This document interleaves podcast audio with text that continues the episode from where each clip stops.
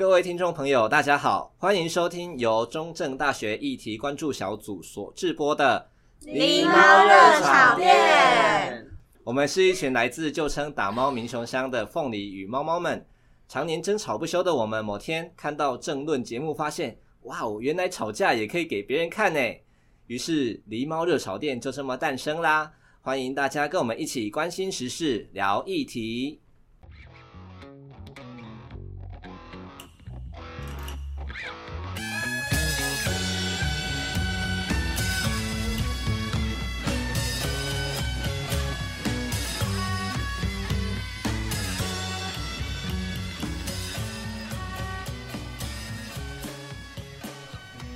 各位听众，大家好，欢迎收听本集的《狸猫热炒店》。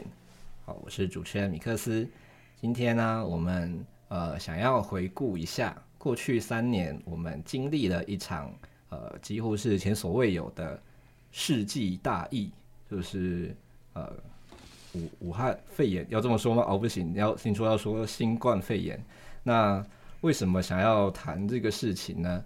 呃，因为其实大家都知道。在最近，呃，也就是五月一号，我们的中央疫情指挥中心宣布要解除全面解除对呃疫情的管制措施。那在二零二零年呢，我们全球从中国武汉爆发了一个呃很强大病毒，呃，当时我们叫它武汉肺炎。那随着我们对这个病毒的认识，我们叫它。呃，COVID-19，也就是新冠肺炎，它在呃这时候席卷了全球。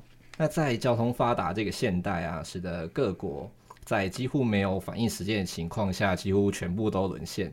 当然，呃，身为经贸上跟中国密切往来的台湾，其实也不意呃不意外的跟上这波潮流。那不少人呢，对于二零二一年开始的呃，本土疫情大爆发，应该都还记忆犹新吧？不但让许多人被迫居家隔离，也有许多的学校因此停止实体授课。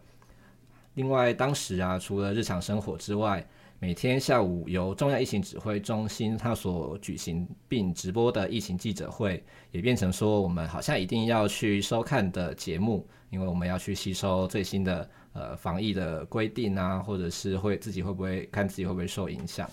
当时我们还推行强行戴口罩等一系列的政策，那在这样的情况也造成了呃像是买不到口罩啊、呃消毒酒精等民生用品这种呃欠缺的困境。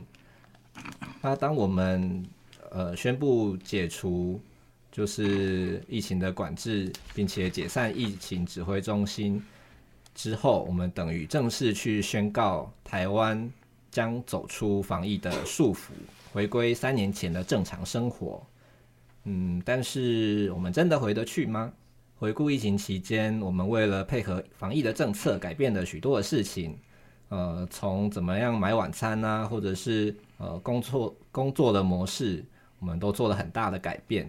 所以，我们想要借这个机会来跟两位来宾聊聊，我们带来了什么样的。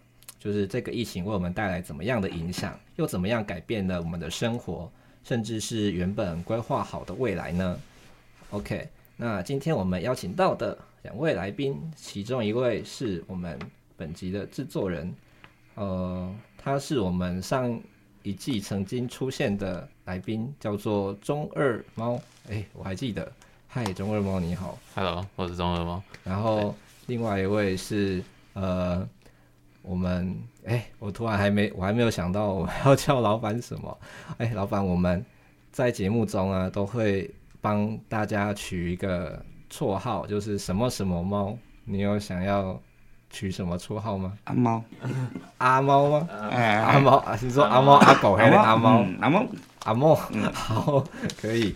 那阿猫呢，是我们呃大林的。我们要直接讲店名吗？不要呀！哦，你也给 哦。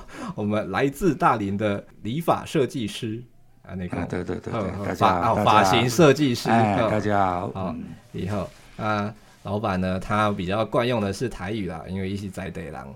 呃，在的应该是算梅山吧，嗯，对啊，然后他到大林经营理发店，他同时也在台北待过很长一段时间，担任台北人的设计师，对，那我想。呃，整个疫情其实对台湾的社会啊都有很大的影响，不论是呃身为学生的中二猫，或者是在地方经营呃理发院的呃老板的，嗯，我们叫阿猫老板。所以呢，我想说，哎，不知道两位这样子对于疫情爆发的时候有没有，当时有没有什么样的印象，或是那时候？对于看到疫情正在爆发，有什么样的想法呢？好了，那个时候疫就本土疫情爆发的时候，二零二一好像大二，二零二零吧？哎，哦，刚开始，刚开始的，我、嗯哦、那时候是讲本土。哦，对，我想、uh. 想到比较有印象的是本土，因为二零二零那个时候还没有没有那么有感觉，对，没有那么有感觉，就是有认识在日本的人，嗯，好像有点受影响，但也就仅此而已。在是在隔一年的本土疫情爆发，然后看大概三级警戒四五月那个时候是最有印象的，嗯嗯，对，那个时候就呃有感情上的变故。然后什么变故啊？分手啦啊啊！怎么会分手？哦，好像问太多了。不要问这个啊，对，对不起。好，那变故造成了什么？那时候就我就心情有点低落，嗯，然后又突然遇到这种没有办法出门，只能被迫待在家里，不不太能跟其他人进行互动的状态下，就感觉有点封闭在自己的世界的感觉。嗯嗯嗯嗯嗯，对。对我我自己的感觉，那个时候有一点点低落。所谓低落是觉得情绪上的，不是因为分手而低落。他、啊、那个也有了，也有一半一半嘛，对不对？哦，就是连出去抒发一下的那个空间都就没有办法出门，啊、麻烦。那老那我们的阿毛觉得，我感受最深的时候应该是在二一吧，二零二一吧，嗯，那时候应该是 manga。哦，哎、欸，茶室，对对对对对对对对对对。然后我们那个村庄刚好遇到泡茶店的，就是那个去喝茶的人，哎、对对对对对。哎，啊啊，他怎么样？然后造成了我们那个那个点，那整个大家就是人心惶惶吧。哎，那我是跟我的朋友，嗯嗯。应该长久以来是一个好朋友，但是因为疫情的关系，嗯嗯，而是跟这个朋友真的是有点吵架。怎么说？因为我接触面的东西可能是怎么讲？我们这个行业啦，哦，因为我们接触的人比较多，那刚好我店里面又有所谓的那个我们泡茶店的，嗯，对不对？然后我喜欢串串门子的人，就是那个人。在你的店里走动，然后又回到村子里面。没有，我就直接到他家住，还是怎样吗？哦。然后疫情爆发嘛，那我随便到人家做的话，可能我自己防护的动作没做好，哦，然后造成他的所谓的不谅解。哦。因为我是接触闷人比较多。哦。那可能是我对传染嘛。嘿嘿，对传染的这个。也惊嘛，人会惊嘛，会惊咱，你知道？哎。啊，会惊咱咱情况，咱是其中一个被传染者，间接传染者嘛。欸、那实际上我是没有，欸、那可能怎么讲？啊，伊有画掉还是安怎？伊无画掉啊，伊惊我共画掉啊，我见到这啊。欸、哦，为着即种代志嘛，朋友做伙，结果为着即种代志冤家啦。哦，啊，伊伊是安怎甲你安怎安怎甲你讲？伊讲叫我店我莫开啊。啊，这样重，啥喏爱搞卖开店？我你看我差几百块，店又困啦，卖开啦。啊，哎，那刚好是我刚刚开始讲的那个所谓的泡茶店的故事嘛。哎，就是延伸到刚刚我说的，我跟朋友吵架这个点。嗯、哦，因为你跟那个泡茶店事件相关的人，就是有一些呃。五座会泡得啊，五座会所以可能就是走很，因为是朋友走很近啊，所以有其他的朋友是其他的朋友阿西都对，那怕我怕我，本身我是没确诊者啦，哎，但是他认为说我接触面的人比较广。哦，怕你也有确诊，对，那是怕我有确诊，是这样子的动作，啊，所以他他对你就是。怕影响到他们，害他们确诊。对对对对，对啊，这种耳语在人家保护他自己。嘿嘿嘿嘿，那实际上就是所谓的怕啦，嗯、怕我我确诊，然后传染给人家嘛，嗯、是这样子而已。那那你到现在还会就是会怪他吗？还是你可以理解他的？说从那件事情的时候，嗯、实际上我们这一行哦，大家真的都知道了。没有业者的话来讲，接触消费者、嗯、一个消费者的话，如果说我们实际在操作一个客人的话，可能在二十分钟，嗯嗯嗯，应该对吧？那我们只依靠了口罩，才有办法为他完成，对不对？嗯嗯。因为那时候疫情真的爆发的时候，真的很恐怖啊。嗯。那你所谓的恐怖，你觉得是什么？这样我必须照顾照顾好好自己，嗯、我自己不要确诊。嗯，那等于我的客人，他也怕来我店里面，啊啊啊，怕被我传染嘛，所以说我必须照顾我自己，对，然后啊，那我各个人给挂号就对了，对，应该是那讲，哎，所以那种恐惧是会担心你自己成为，呃，你被感染，然后又成为感染源，然后你你过去团团伙顾客侪人客，对，所以那是刚开始的时候了，应该是这样子讲了，嗯嗯嗯嗯。那到后面就是，所以当时你就呃，除了朋友会对你有一些就是误解或担心之外，你自己其实也很担心这一块。嗯，所以当时你觉得最大的改变是呃是什么？是你会因此更保、更用更多的措施来做防护。相对的，相对是这样子，嗯哼，然后等于就是说，先所谓一些防护的动作了，嗯，加强自己的防护动作，像像是什么戴口罩嘛，口罩啦，酒精消毒啊，你安怎消毒？你是人人来你也先消毒啊？对对对对对，啊人照顾继续消毒，对啊，要喷干那笑，喷喷洁，现在喷干那笑啊，哎，我讲唔好被罩呢。哎，我喜欢串门子的人啊。嗯，哦，你进来，你所以你你本来串门子的频率是打礼拜拢会去去找朋友安尼。我天天去串门子啊。我天天。所以今日你若无来录音，你你都会去别人家坐一坐安尼吗？没有，疫情之后我就没了。哦，真的啊！疫情之前你会几乎每天，几乎几乎，啊，都逐工选无无共的朋友。真的真的真的。哦，我逐工去串门子的人。哦。但是疫情之后，嗯嗯，因为我怕确诊，然后我不知道的情况之下，嗯嗯，你也怕影响到人家，对啊，嗯那等于就是我在疫情这个阶段，嗯，然后我就改变了我一些生活的习惯了，哦，不敢去人家里面出门，嗯，人家多啦，哦，我讲较紧来，嗯，就是这样子，嗯，所以其实经过这个疫情，那你。那也等于说影响到你的一些交友的，或者是跟别人相处的那种呃模式，对不对？哎、啊，那那那些朋友你还会去联系吗？还是会呃？你、欸、现在用三 C 产品比较好啊。来，嗯，你说时不时卡着电话安尼吗？啊，对呀，对呀，对呀。哦，呃，改变了嘛，改变了嘛，变成不一定要实体见面。对对对对。就讲电话也可以联系感情的，对，哦，所以这个也算是我们在疫情中一个蛮大的变化。那呃，想问中二猫，那你的交友圈有因此有一些变化吗？还是你本来就是活王仔，所以好像也我，我本来跟人家的互动大部分都是在网络上，然后就实体的见面。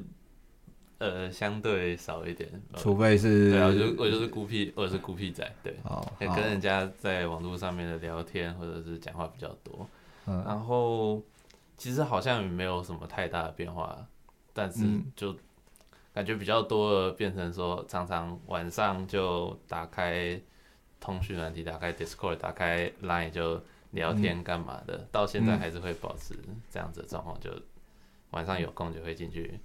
可能打个游戏呀，聊天干嘛的？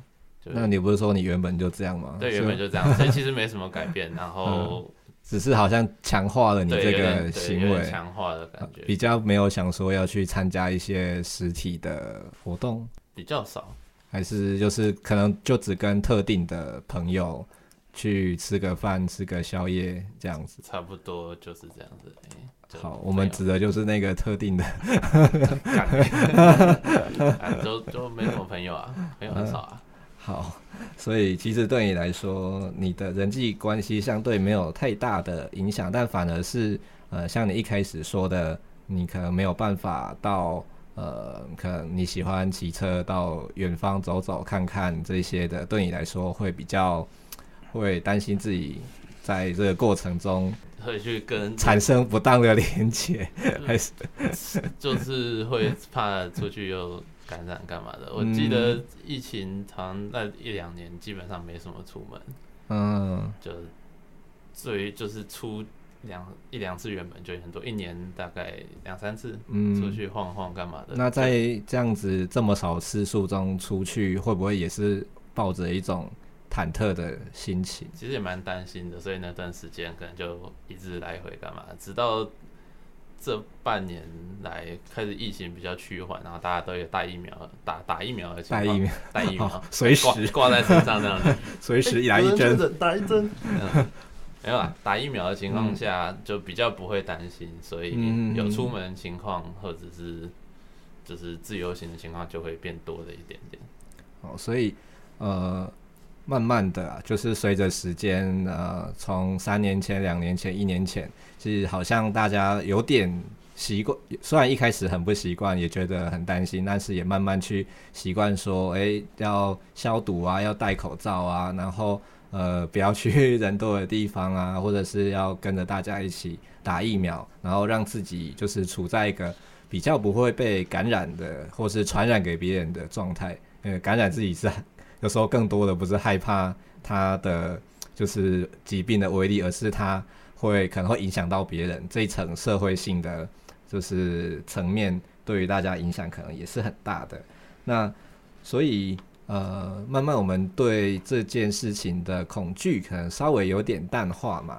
好，那我来问问，就是你们曾经确诊吗？我没有，我到现在还没有确诊。谢谢大家。哎、欸，可是你是不是有说过你们全家？几乎都确诊过。我们我家有还有一个弟弟，然后我爸妈跟我弟都有确诊过。就是好像二二年的时候有一波蛮大的呃分土，因为解封了，然后疫苗的打疫苗的人也有变多，但是就是轻轻症这样子，然后他们就陆续都有确诊。嗯，因为都住在一起嘛，然后我那个时候刚好不在家，所以就侥幸逃过了确诊。但是我看。我爸的后遗症好像比较严重，嗯、除了呃那个时候确诊完之后还是会一直咳嗽之外，到现在还是会觉得说头痛干嘛的，好像就是、嗯、头痛。对，相对其他人或者是我看到的人来说，就是比较严重的后遗症。嗯、就他以以前并不会这样，就确诊之后他就比较频繁的会说自己。头痛这样，然后睡觉时间也变长了。哦，是 真的，这也有这也有关系，也有可能是老了啦。可是老的时间是不是是会变短啊，还是 会变长？我们来问，我哦，阿猫阿猫不愿表示什么。那我们问一下阿猫，你觉你对于就是这段期间，嗯，你身边有人确诊，还是你有确诊过吗？本身我接触面那么多，我到现在还是一样，因为我打满了，好，打满了疫苗，你可以打就去打。对，我我到、嗯、到现在还没。哦，真的、哦，那我觉得很厉害，你每天接触这么多人，嗯、但你完全就是没有没有没有没有。好，那代表你真的防护做的非常的好，因为怕真的怕传染到别人，所以你连像是跟朋友聚餐，久久一次也不会去。没有没有。就是在解封之前，我自己完全是没有的。对，你会跟比较多人吃饭，就是跟家人这样子而已嘛。对，哦，那实际上我接触人多的话是在店啊，在哪里？哦，店里面，店里面啊。可是店里面你又消毒也做的很确实。但是我接触的人就是外劳啊，对不对？嗯，比本土的人还多啊。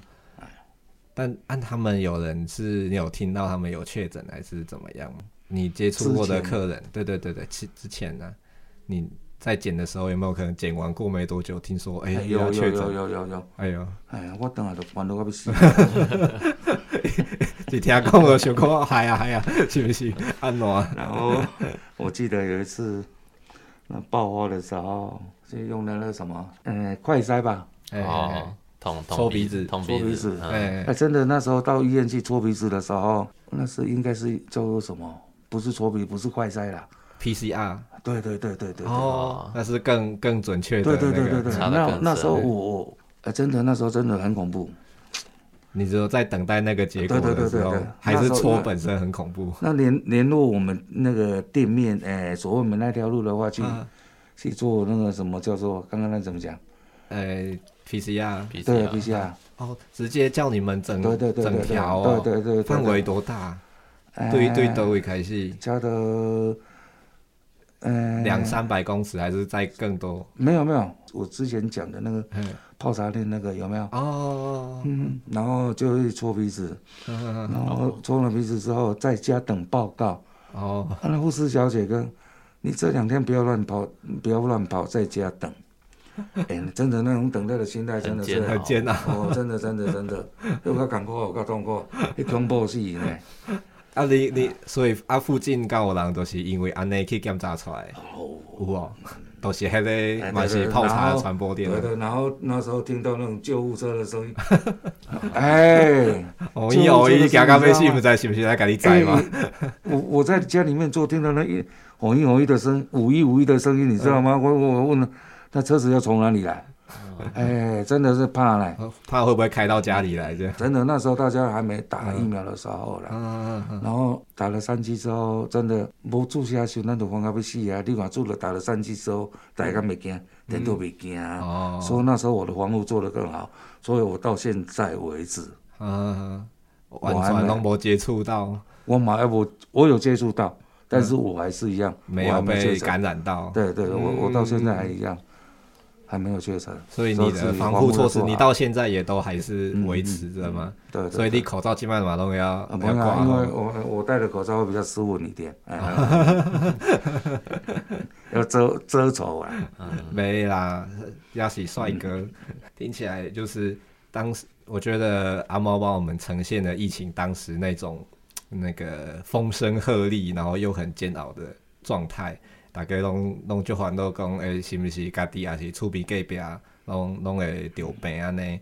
我们刚刚听阿猫这样讲，他到现在大部分都还是维持着他这样类呃，在疫情期间这样的生活习惯嘛，就是讲你也佫会挂口罩嘛，也佫会消毒。你即摆消毒是诶，嘛是甲进前共款。大个人拢会消毒啊嘛，还是可能开店闭店安尼。对对对对。哦，差不多要收的时阵呢，小可做消毒安尼，较袂较袂像拄头啊开始啊。哦，做恐怖。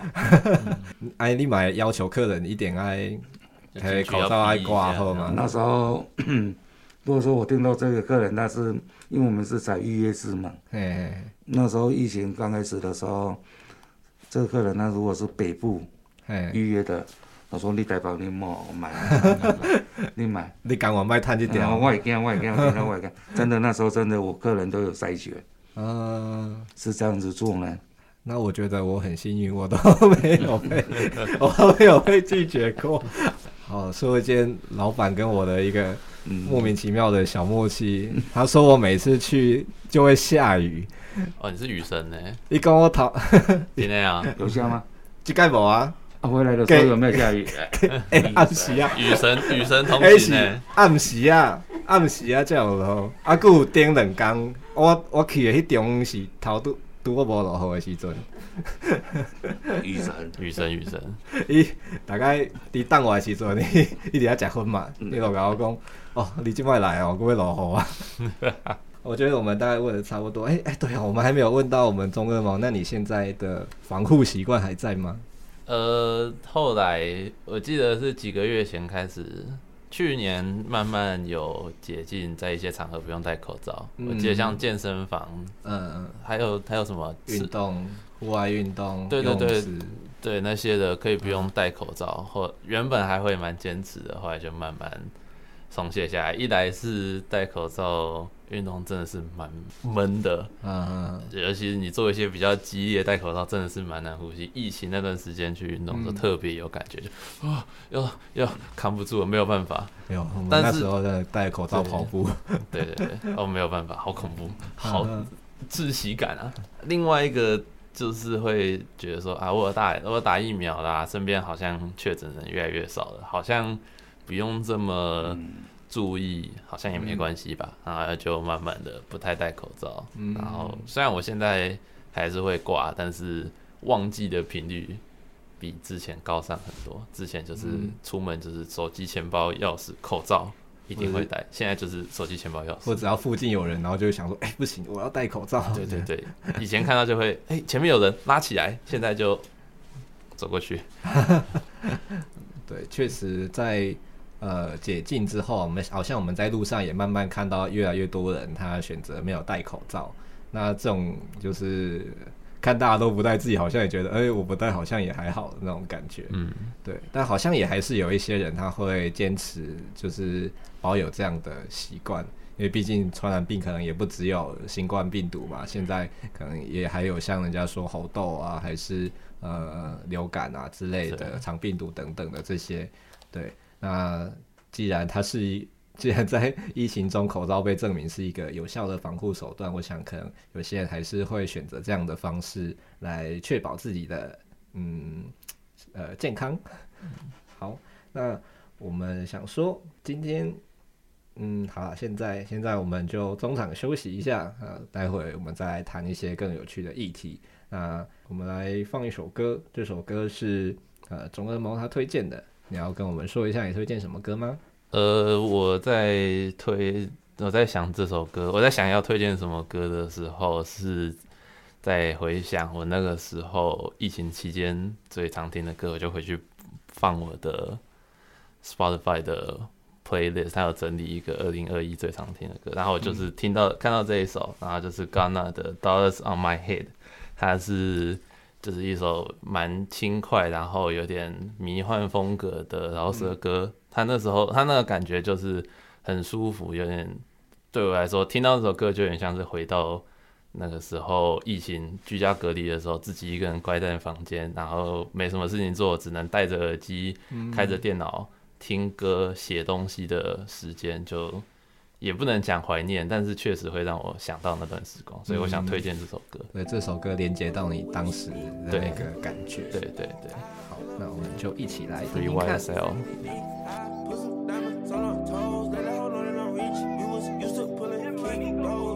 I've been getting it since a toddler. I keep dollars on my head. Been a real one is my motto. Handle my problems, I ain't scared. I put powder on my collar, cause she proud of what I said. I'm a leader, I got on follow my footsteps like the feds. I shoot like I'm Montana, chop up bullets, make them shit. Uh, black on black, new phantom in the backseat sipping red. Uh, bitch, I'm from Atlanta with these hoes ready like like the pharmacy, I got codeine in my fridge. Oh, my bro on a steaming stove, cooking crack like grits. Got this vibe on a tippy toe, struggling in a pit. LA live, I'm staying at the lows with this Hollywood bitch. Got a nine and a snub nose, can't wait to let it hit. Pull up with a stick, I pull up with a stick. I pull up with a pink toe, whipping, she sucking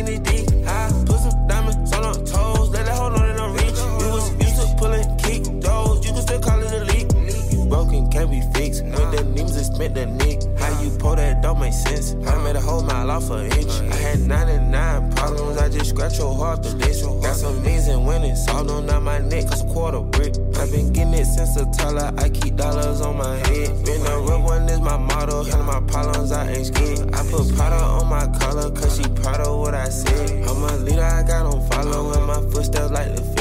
I shoot like a Montana, chop up bullets, make them shit. Uh, black on black, new phantom in the backseat sipping red. Uh, bitch, I'm from Atlanta with these hoes ready dick like pig. Uh, condo like the pharmacy, I got codeine in my fridge. Oh, uh, bestie, bestie, I just hit my friend, told her catch me, catch me. I'm a lick of skin, she so precious, precious. OK，欢迎回到节目的现场。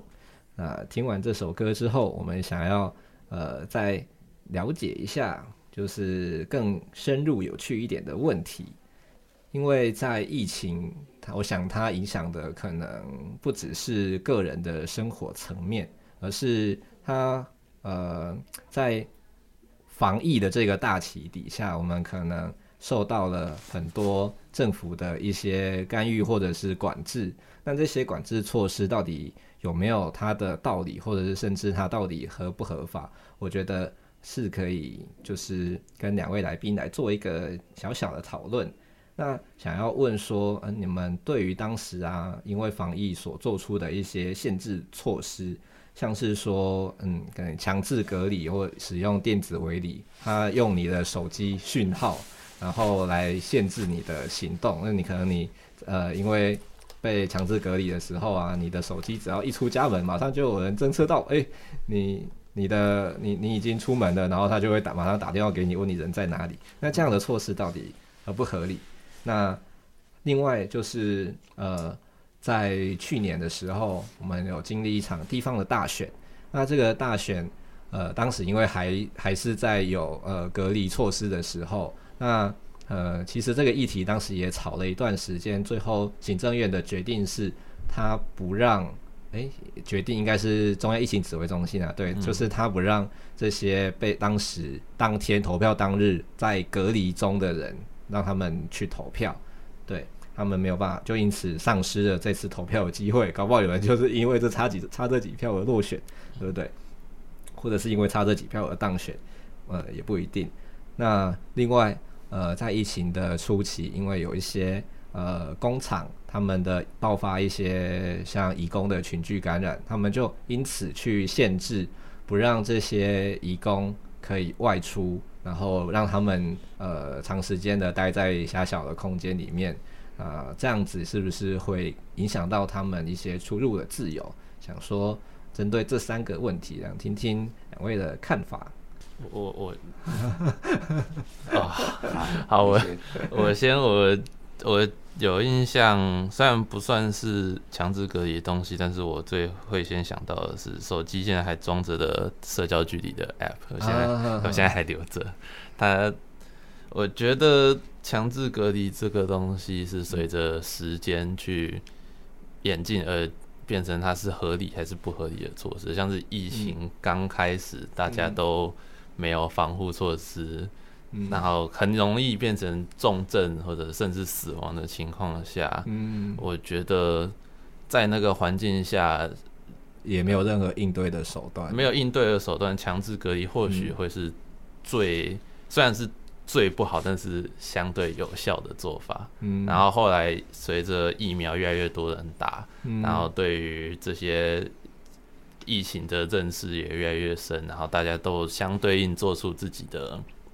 呃，应对措施嘛，像是戴口罩之类的。嗯，然后在群体免疫达成的情况下，好像强制隔离甚至是剥夺权益的行为，好像慢慢变得不太能够接受这样子。那实际上，那强制隔离的话来讲，嗯，那如果说对我店家的话来讲，嗯，如果说以消费性的店家来讲，嗯，哦，真的是也是一个所谓的政府的一个。防护一个动作了，嗯，保算是保障你们，保障嗯。大家嗯，嗯，所谓这个动作，嗯，因为像我没有业者的话来讲，嗯，我刚刚讲的话来讲，我到目前为止我还没确诊，嗯嗯，但是如果说我作为一个消费者，嗯，我服务一个消费完成一个时间超了二十分钟嘛，嗯，他今天如果说他没有被强制隔离的话，他今天他是确诊的，嗯，他没有被强制隔离的话，他今天人不舒服。最简单的人不舒服的时候，呃，记得以前的时候，那消费者哈，嗯，也可以点个洗头，比较舒服嘛。哦，人不舒服，嗯、对不对？嗯，找找让自己可以放松的地方。对对对对对。嗯，那实际上，政府做了这个动作之后，我觉得，我觉得真的是可以保护到人呐、啊。我是觉得这个动作上对我们比较放心。嗯，是这样。以店家来讲啦。嗯。那但是以人的话来讲，真的是不方便了。嗯，上面两边有拐五杠，上面两边有拐十杠。嗯，伊那他如果真的有急事要去哪里，对他影响可能真的。真的，你无缘无故被关十五天的话来讲，你看，哎、你是标签化嘞。确 实确实。那那那你你你是被强制隔离的话，那是不是所谓的标签哦？没错，那是很辛苦呢。哎呀，我算是我们办公室里面最早验出阳性的，应该是这样子讲啊。因为那时候一开始是我的同居人他先确诊，对，然后因为我那时候是同住者嘛，所以就是也要居家，呃，算是观察嘛，对，那叫那时候叫什么居家。居家隔，就隔观察观察还是什么的，就就是那个意思，差不多的意思。我跟你讲，在都都都会区的话来讲，都都这种隔离都没关系啦。但是你在乡村型的话，你隔离的话来讲，触屏盖表。哎，我跟你讲，我们这里差不多有三百户的话，一千户来讲，嗯，今天什么某某人家今天被隔离了，出来了，你是不是被标签化？对，而且这个消息传很快，对不对？啊，对对对对对对对。你今天被隔离，可能明天全部人都知道了。哎，摸到引导要摸去哦，引导边啊拢摸去，一记为细记个做，一细记的。你若无讲，人看迄消毒车来，伊都知啊。是好假是不是有人？有啊。但是真的啦，这但是说把话说回来的话来讲，这个政策对我的话来讲，我是觉得那时候真的是用隔离的这个手段来讲。对我们会稍微比较安心呐、啊，嗯、真的，哦，那时候怕哎接触者来是怎样，嗯，哎到处乱跑的时候，嗯，工厂工厂不在啊，因为他到底有没有确诊？你也很难去期待人会自律，对不对？对对对对，你只要自己不舒服，然后就不要出门这件事情，很多人可能是做不到。那那政府呢设定的所谓那个什么叫做什么？嗯，那那个。呃，乱乱跑的话，那用用手机定位，他就不可以乱跑了。嗯嗯嗯，那相对外劳也是一样啊。嗯，对不对？那那时候我记得，因为我店里面一半的消费者是外劳。嗯嗯，在地的话，真的很怕外劳。嗯，但是我跟客人讲说，只要都是人，真的是很危险。不管你是台湾人还是外劳，嗯，都是一样嘛，对不对？但是。如果说以公司的话来讲，公司也怕他们外劳确诊啊，嗯、那相对的话，把他们保护的很好，嗯、那我是觉得是不错了，真的是不错了。嗯，那所以说今天我接触外劳那么多，我我到现在、嗯、真的我到现在还没确诊。嗯，所以你觉得整体来说这样子隔离的政策，其实在初期可能是对于对这就是对于防护是起到一个蛮大的作用的。嗯。嗯那他对我的想法好像也差不多，就是在初期的时候，嗯，那是初期了。对啊，后来慢慢大家都打疫苗，群体免疫都达到，好像这个东西就不是那么对。那么必要的。对，大家打了打满了三期之后，哎哎哎，没关系。嗯，哎，不会被标签化了，不会怕了，对啊，而且其实很多人都确诊过了，对对对，那时候就不会被标标签化，真的是有差异哦。呃，就是随着疫情的发展，其实大家对这件事好像就不会那么在意，或者是说，呃，他会觉得一定要去做那么严格的措施，对不对？嗯，而政府也是，其实是在这三年期间，也是看疫情的状况，它有陆续慢慢的就是一点一点的去松绑它的。一些措施，像是可能从户外运动不用戴口罩啊开始，这样慢慢一点一点的去让大家走向正常的生活啊。只是隔离这个是一直到今年的，就是现在是五月，对，五月一号才正式，对啊，才正式完全解除隔离这件事情。嗯，好，那我们刚刚讲到投票这件事情，不知道中二猫的想法也是这样吗？还是？投票是我记得是去年的，嗯，去对去年的地方大学吧，嗯，对，那个时候好像大家都疫苗都有打了，嗯，然后之前跟人家讨讨论过，像是不在籍投票的东西，嗯，然后好像可以对应到这个，我个人是不太同意。不在籍投票或者是通讯投票这件事情，不过要拉拉到说确诊者就不应该投票的话，好像不太适合这样子，因为单纯因为讨厌不不认同不在籍投票，呃，变成说确认者没有办法维护到确认者权益，所以你们没有办法投票，好像不是不太合理。嗯，所以你觉得还？如果可以的话，还是尽可能让他们投票。只是你对于怎么样让他们投票的方式，还是有一点就是疑虑。假设他只能在家，然后用使用的是通讯投票的或是邮寄投票等这这些手段，你觉得是比较危险的吗？对，我比较我蛮担心的，就是主要是不在籍可以分成像是线上投票或者是。呃，寄信、邮寄的投票嘛，邮、嗯、寄的投票之前，像之前在看那个美国美国大选的部分，就有谈到有一些可能整箱票、整个票柜箱被丢掉啊，或者是寄寄不知道寄到哪里去，然后嗯，然后加上美国又幅员广大，然后很容易又出现什么漏掉啊，对，漏掉啊，或者是掉包，对对对之类的，就邮寄投票不太。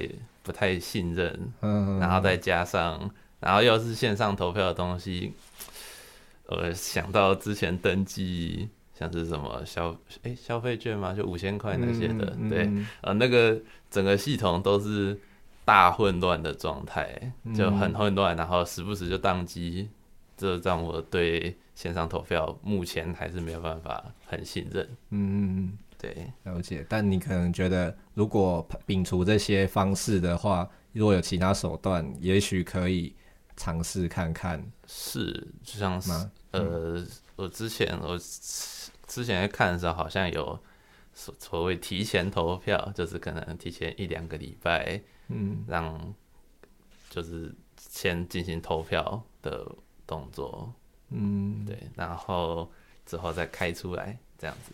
好像有这样的做法，嗯，但是详细的我有点忘记了，嗯。我记得好像是韩国就是分开投票，对，分开的投，不要集中在同一天投这样子。对，然后我记得像是确诊者不能投票这件事情，另外一个可以对照的就是大考，像是学测啊、职考这些的。我记得他们是隔离隔离考场，或者是在考完试之后另外开一个考场给他们考，然后用另外一份试卷。就觉得说好像可以有更多的方式，让那些不能投票的人去进行他们应该尽的公民义务，这样子。就是明明考试可以，但投票却不行，好像也有一点就是差异。对，明明都成年人的，对，也是。嗯，好，我们就时间也差不多，我们就进入最后一 part，我们来就是呃，其实整个。我们刚刚讲，其实疫情它影响的也不只是个人。刚刚有谈到说，疫情可能呃影响到说大家的一些权利，那这样这些权利到底怎么样去平衡，是我们可以不断的去思考的。甚至也有人在疫情这段期间啊，或疫情解封后，他们开始去向呃法院提出诉讼，去控告政府说，呃政府在没有充分授权的情况下，他可能对人民有一些。自由的基本权利的侵犯，那这这个诉讼打起来不知道会多久，或者影响层面会多大。但我觉得也许呃会作为以后我们如果再发生这件事情的话，政府他要怎么去行使他的权利，或者人民到底要怎么样配合一起去平衡、一起对抗疫情的这样的方式。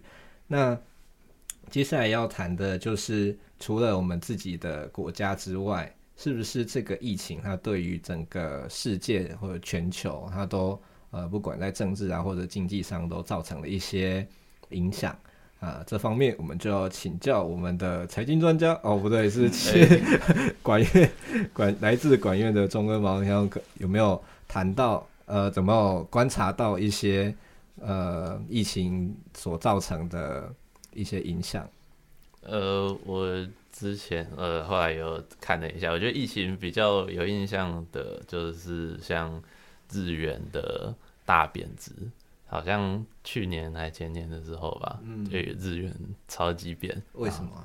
那个因为那一段时间是大部分国家都在处于有点通货膨胀的情况下，嗯，就是大部分都有进行升息的状况。我。没有很，我不是专业的，在这边强调一下，所以如果有讲错的话，就找你，不要公干我，拜托，拜托了。我好，你继续。对，就是都有升息的情况，然后这样，然后再就是日本的，好像是它的国，哎，是国发基金之类的东西，死死都不升息，直到不得已的情况下才往上调。嗯，但是就相就相对造成比较大的，好像是贸易的逆差，还有那个汇汇汇那个汇兑嗯的差距，导致日元是直接跌。那时候好像跌到零点二一左右，对，零点二一左右的。状状况，所以大家那时候不断的去换日元，嗯、然后日元有我也我也换了一些偷换，你是怎样之后要出去玩是不是？是啊，总要总会过去嘛。好想要去哦。然后另外一个东西就是我还就是刚才讲到的嘛，通货膨胀，像像最近东西越来越贵了。嗯，为什么会通货膨胀？因为疫情的，应该说是这。一年才慢慢变得贵，因为之二零二一的消费潮，因为大家都待在家里，然后就是网购干嘛的，然后大家你是说消费转移，可能你出国原本是用来出国或玩乐的钱，都用来改存改存起来，或者是改用来花在消费性的产品，对。比较少制造，就是消费的东西变少了，像买车干嘛的那一段时间都有衰退啊。然后，对，然后传统机具干嘛也没有办法用，无人工就是没有人进攻，所以那些东西就订单都停滞。像高科技产业也是啊，晶片那些干嘛的都没有都没有办法出货，所以就是需求降低之后，工厂接单少，工厂接单少，工人就没有工作。对然后员工没有办法工作，你花的钱就少。哦，因为你赚的少，所以你就花的少。对，赚的少，花的少。啊，你又更不敢买东西。对，那些东西。啊，单就又变得更少，那就是一个循环啦。哎，嗯，我有观察到的是，大家对外送的东西需求增加，需求增加，因为呃没办法出门导致的外送经济的发达，像是。最早那些 Foodpanda、Uber Eats，嗯，那些无有的没的，现在又多了什么拉拉 Move 啊，就是帮你把东西从点送到点的这种比较小型的外送服务，嗯嗯，就慢慢大家都开始习惯使用，习惯这些东西，然后也有看到外送员在哭说平台给的钱不够，这好像也算是另类的关于经济的东西，嗯、就是明明外送新兴产业它的。另一个新兴产业的发展，对，因为外送平台明明就是赚很多，嗯、但是接的单的价格就是那样子，还没有办法变，嗯、没有办法提提高很多，好像各、嗯、各地都有类似的东西。我比较有印象看到像是中国前阵子有外送员集体抗议他们的美团外卖的样，好像是叫这个名字叫美团，嗯嗯，然后就是一单好像只有好像两块还几块人民币而已，这样是多少？十元吗？是一单十块，哇，很少。然后还要再调降它的，还要再调降它的每单送多少钱。然后那一区的外送员就集体罢工抗议，好像抗争到这一两个礼拜，那个公司那一方才变得态度比较柔软，愿意说好，我们去做调整，这样子。嗯，就少数看到中国。近代的这几年，近这几年的抗议算是有一个好下场的东西。嗯，对。听完的就是今天的讨论，不知道大家有没有什么想法？就是关于我们从疫情爆发开始，然后到解封这整整三年的时间，嗯，也许你经历过了确诊，或者是害怕确诊。或者是生活习惯啊等等的巨大的改变啊，可能都对我们自己的生活，甚至是世界造成了一些很可能不小的影响。那不知道你在这之中有没有什么样的嗯转变呢？或者是你原本计划的事情有没有因此被迫改变？又或者你可能在呃这波疫情中获得了一些新的机会？像我有一个朋友，他做的是医疗用气体，啊，本来就是生意平平，结果因为疫情哦，需要大量的氧气，然后或者是运送疫苗，他要呃维持低温，还要很多液态氮，对，然后说哦，这是赚一波，真的不少。原本就是一批一百五十万的氧气，因为大家缺，直接变翻倍，翻了三倍变四百五十万，对，所以我相信。呃，有时候危机可能是转机，或者它真的就是对你来说就是个危机。那不知道大家是怎么样去解读这三年？这三年对你来说是呃有什么样的意义？我想大家都可以一起去跟我们思考。那如果你喜欢本集的节目的话，欢迎呃追踪我们的 IG 跟脸书“狸猫热炒店”。那呃，狸猫热炒店是由 CCU 议题关注小组所制播的，所以如果你对呃议题关注小组有兴趣的话，也可以关注我们的粉专跟 IG，来就是一起对议题有更多的认识跟讨论。好，那最后呢，我们想要再推荐一首歌。